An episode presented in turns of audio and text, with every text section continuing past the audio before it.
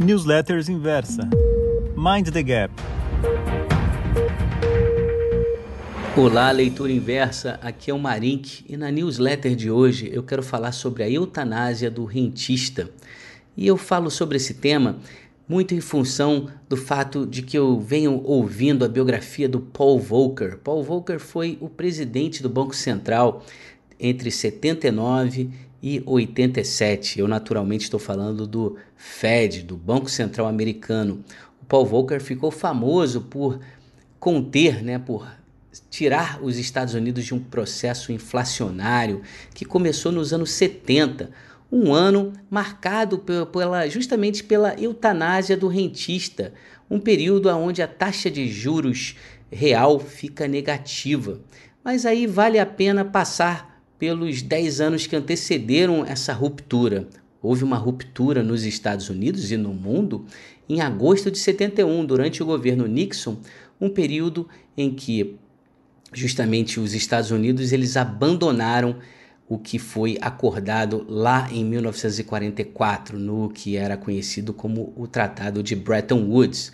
O Tratado de Bretton Woods praticamente é, colocou o dólar como reserva de valor global e o dólar ele era mantido um câmbio fixo com ouro na taxa de 35 dólares por onça de ouro. Essa conversão que se manteve é, viva até agosto de 71, ela na verdade já estava sendo ameaçada desde o início dos anos 60. E nisso, né, o Paul Volcker ele relata de uma forma muito interessante. Por quê? Porque ele nos diz que já víamos um, um já observávamos um desequilíbrio. É, os Estados Unidos gastavam muito dinheiro com programas espaciais, com a guerra do Vietnã, e ao mesmo tempo países como o Japão e a Alemanha registravam fortes ganhos de produtividade. Então você já via, já via, já observava uma demanda de diversos bancos centrais que queriam vender seus dólares em troca de ouro. E durante esse período, as reservas, é, o passivo americano só crescia. E o Paul Volcker comentava disso constantemente no início do, da, do, da sua biografia. Via isso como um problema que deveria ser encarado em algum momento, e até que chegou ao ponto lá em 71. E a transição não foi tranquila. Ela não foi tranquila até porque o governo tentou né, evitar esse problema de todas as formas. E por que, que eu estou falando sobre isso? Porque a gente vive um momento agora onde a gente a, não vive um momento inflacionário ainda. Muito pelo contrário, a gente vive um, um, momento deflacionário. As taxas de juros estão baixas, mas a taxa de juro real ainda é positiva. Mas em breve é bem provável, muitos falam sobre isso, você pode ler a respeito, por exemplo, desse tema, é, relatos do Dr. Lacey Hunt, um dos maiores especialistas em política monetária do mundo. E ele nos diz que em breve, não, não num curtíssimo prazo, mas em algum momento sim poderemos ver um período inflacionário. E aí que vem a tal da eutanásia do rentista. Porque hoje mesmo, no momento em que eu gravo esse áudio, o Fed, em sua ata, relatou estar estudando uma política que foi colocada em prática logo após a Segunda Guerra Mundial, uma de de manipulação da curva de juros, algo conhecido em inglês como Yield Curve Control. O Fed está estudando isso, ainda está rolando um debate lá muito sério entre aqueles que, que influenciam o seu processo decisório, mas provavelmente não o governo não terá outra saída até mesmo porque todos os governos estão extremamente endividados. Você imagine agora o Fed, por exemplo, voltar com uma taxa de juros para algo como 3, 4%. Só o custo da dívida vai afundar o país, vai colocar o país em algo conhecido como dominância fiscal. O mesmo ocorre aqui no Brasil, que também está vendo a sua dívida explodir. Então a gente vive num mundo onde a gente tem hoje é, uma busca desenfreada por ativos que apresentam um potencial de crescimento no longo prazo, mas na verdade o que a história nos mostra é que esses períodos de taxas de juros mais baixas, ao invés de termos ganhos de produtividade, o que a gente tem é algo diferente.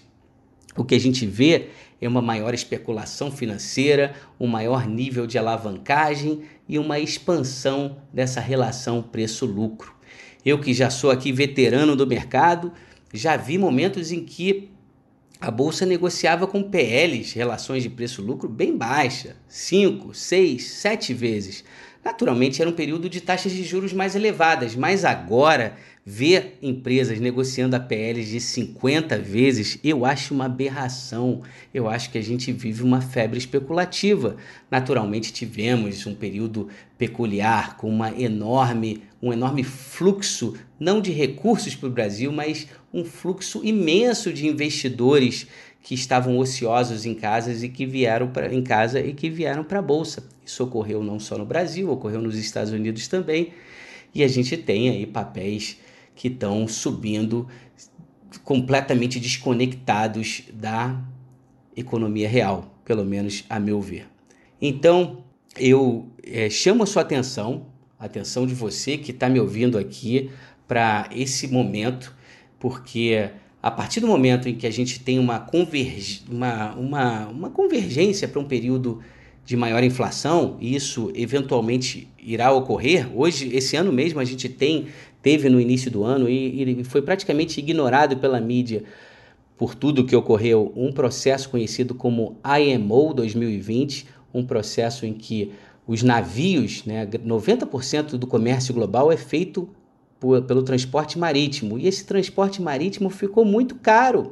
O IMO 2020 ele é, foi uma regulação que exigiu uma mudança no combustível, uma redução do dióxido de enxofre. E para cumprir com essa obrigação, os navios, né, as operadoras, tiveram estão tendo que arcar com um custo muito elevado e esse custo vai ser passado para o consumidor. Além disso, se fala muito em questões ligadas ao meio ambiente, que são questões caras também. Se fala muito em mudanças na cadeia de suprimentos, tem empresas saindo da China, indo voltando para os Estados Unidos, saindo da China, indo para o Vietnã. Tudo isso tende a ter uma contribuição inflacionária. E quando esse momento vier, o mais provável é que a gente veja uma compressão nesse, nesses múltiplos nesses múltiplos de relação de PL. Muitos olham para trás, olham para, o que, para, para algo que ocorreu nos Estados Unidos, principalmente durante os anos 80, esse período do Paul Volcker, e olham e observam a grande expansão, a grande valorização do índice S&P 500 e falam: bem, é possível que algo semelhante ocorra no Brasil.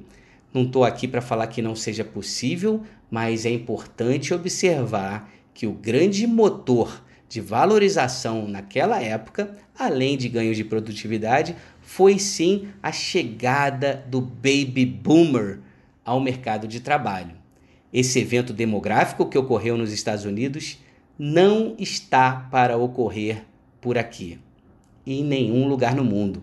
Na verdade, chegamos ao fim do que é conhecido como bônus demográfico. Então, fica essa dica: prepare-se para a eutanásia do rentista. Até a próxima. Muito obrigado pela atenção.